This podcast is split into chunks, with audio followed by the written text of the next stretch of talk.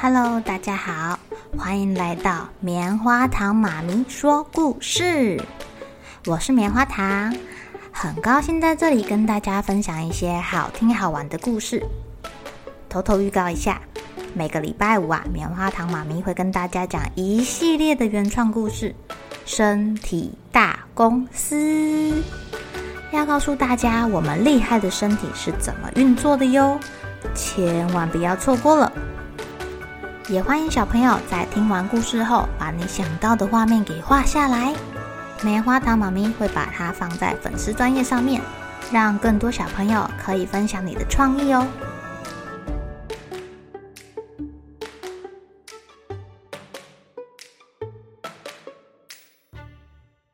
Hello，亲爱的小朋友，今天过得怎么样呢？昨天我们讲到，偷偷跑去参加老巫婆们舞会的小巫婆，被熟人给发现了，也就是那个自大又小心眼的陆姨妈看到了她。她到底会不会被惩罚？陆姨妈好像很生气耶。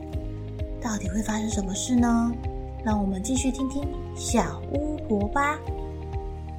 哦，拜托拜托拜托你别大叫好吗？小巫婆看到陆姨妈在尖叫，她吓了好大一跳，好担心哦。哼，你这个不知道天高地厚的丫头，应该就是要被处罚。你明明就不能来的。哎呦，气候巫婆陆姨妈很愤怒地告诉其他来围观的巫婆这件事情，然后告诉大家，问问大家到底要怎么处置这个小巫婆。她应该要接受惩罚。巫巫婆大叫。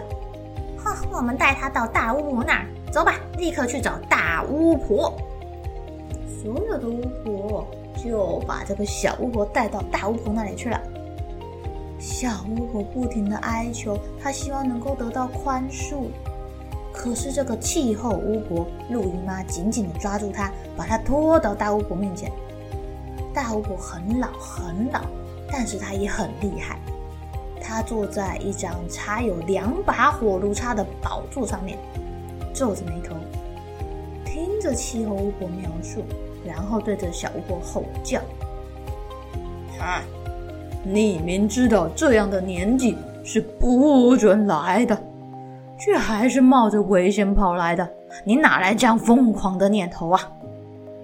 小巫婆在大家的注目下吓得全身发抖，说。我不知道，我不知道，我我我我我我我我只是因为好玩，然后骑着扫帚随便它降落。我我，你马上骑回家！大巫婆命令他，马上离开这儿，否则我要生气了。小巫婆觉得他应该可以跟大巫婆商量一下，至少我明年可以参加舞会吧？嗯，大巫婆想了想，我现在还不能答应你，但是如果从今天开始，你能够成为一位好巫婆，那就有可能，我会在下一次的瓦普奇斯之夜之前再召集一次委员会，到那时候我就要考考你。这考试可不容易呀！谢谢谢你，谢谢你。小巫婆说：“她答应说要做一个好巫婆。”当她正想要骑着扫帚回家的时候，气候巫婆陆姨妈又说话了：“哈，大巫婆啊，莫非您不处罚这个不知天高地厚的小丫头吗？要处罚，要处罚！”其他巫婆也跟着挑拨。所有人都喊着要处罚，因为凡事都要有个规矩，没有获得允许就跑过来参加舞会，还是必须要接受处罚的。哼哼，不然我们把这个臭丫头丢到火里面惩罚一下吧。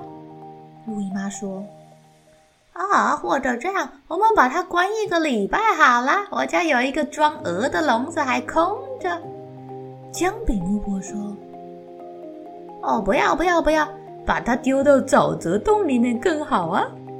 沼泽巫婆说：“ Oh no no no！最好把他的头发给剪光光。草药巫婆说：“这些巫婆怎么这么坏呀？他们不是叫小巫婆要当个好巫婆吗？”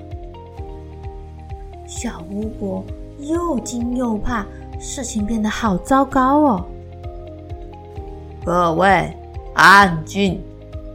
大巫婆等所有巫婆们都说完之后呢，她才开口说话。如果你们非要惩罚这个小巫婆的话，那我建议把她的扫把给没收，让她走路回家。我看她应该要走个三天三夜，才能走到属于她的那座森林。这样够了吧？巫婆尖叫说：“不够，不够！”他们直接把小巫婆的扫帚给没收，还把它丢到火堆里面呢。啊，还嘲笑小巫婆，叫她一路顺风。这个回家之旅真是太辛苦了。小巫婆不敢说什么，她就这样走了三天三夜。还好她的鞋子够厚，够扎实。在第四天早上，她终于回到家了。啊，你终于回来啦！乌鸦阿伯招呼他，他坐在烟囱上面，很着急，看小巫婆到底什么时候才会回家。当他看见小巫婆的时候，他心里就好像放下了一块石头，拍打着翅膀欢迎他。哎呀，你真是折磨我呀！你整天在外头闲荡，我就只能住在家里里面一筹莫展的。而且你看看，你这什么模样啊？从头到脚都是泥巴，你为什么一拐一拐的回家？你走路回家吗？你的扫帚呢？呼，哈伯一直问，一直问，一直问，都不给小巫婆说话的时候啊。不过我想，哈伯应该也是很担心他吧。我本来是可以骑扫帚回来的，唉，累死我了。啊？本来可以是什么意思啊？阿伯呱呱叫的问：“那就是扫帚没啦？啊，扫帚没了？他们该不会逮到你了吧？”阿伯灵光乍现：“啊，这是预料中的事啊！他们没有抓到你，我才觉得奇怪呢。你看吧，你看吧。”小巫婆现在觉得什么都无所谓了，她只想要睡觉。哎，你至少把你那个脏衣服给脱了吧，好脏啊！小巫婆没有理他，他睡死了，直到第二天早上才醒来。他张开眼睛的时候，看到阿伯正蹲在床柱上面看着他。你睡饱啦？啊哇哇哇哇哇哇哇哇，差不多了。你现在可以让我知道发生什么事了吧？先吃早餐好吗？我好饿，我什么事情都说不出来。小巫婆食量惊人呢，她不停地吃，不停地吃，不停地吃，直到她再也吃不下任何东西，才推开她的盘子。唉，一边吃，她也一边告诉了阿伯发生什么事情了。你呀，这么莽撞的行事，只得到这个惩罚。大巫婆对你够好的啦。不过你不要忘记啊，明年之前你必须成为一个好巫婆。我会尽力的，小巫婆保证。从现在开始，我每天都要练习巫术六个小时、七个小时。我还想要做一件很重要的事情。什么事啊？小巫婆很生气，非常生气。她说：“我要报仇。”呃，你要对谁报仇啊？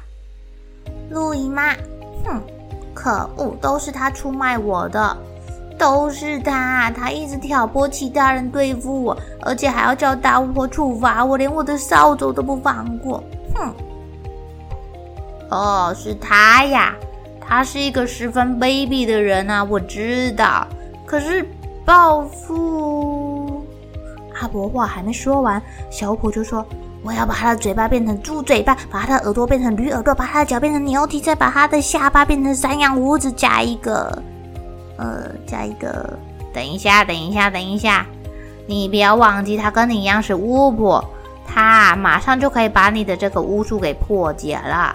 哎呀，哎呀，小巫婆好沮丧哦。呃，我想到了，我想到一个更好的方法了。哼！小巫婆想到什么方法？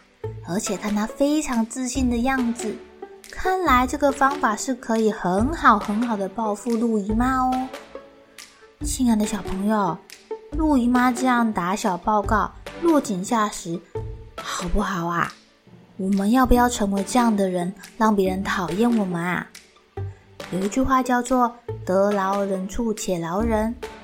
如果啊，发现别人不小心做错事情了，犯了错了，他愿意悔改了，愿意愿意改过自新了，那我们也不需要揪着别人的错不放，一直骂人家，对吧？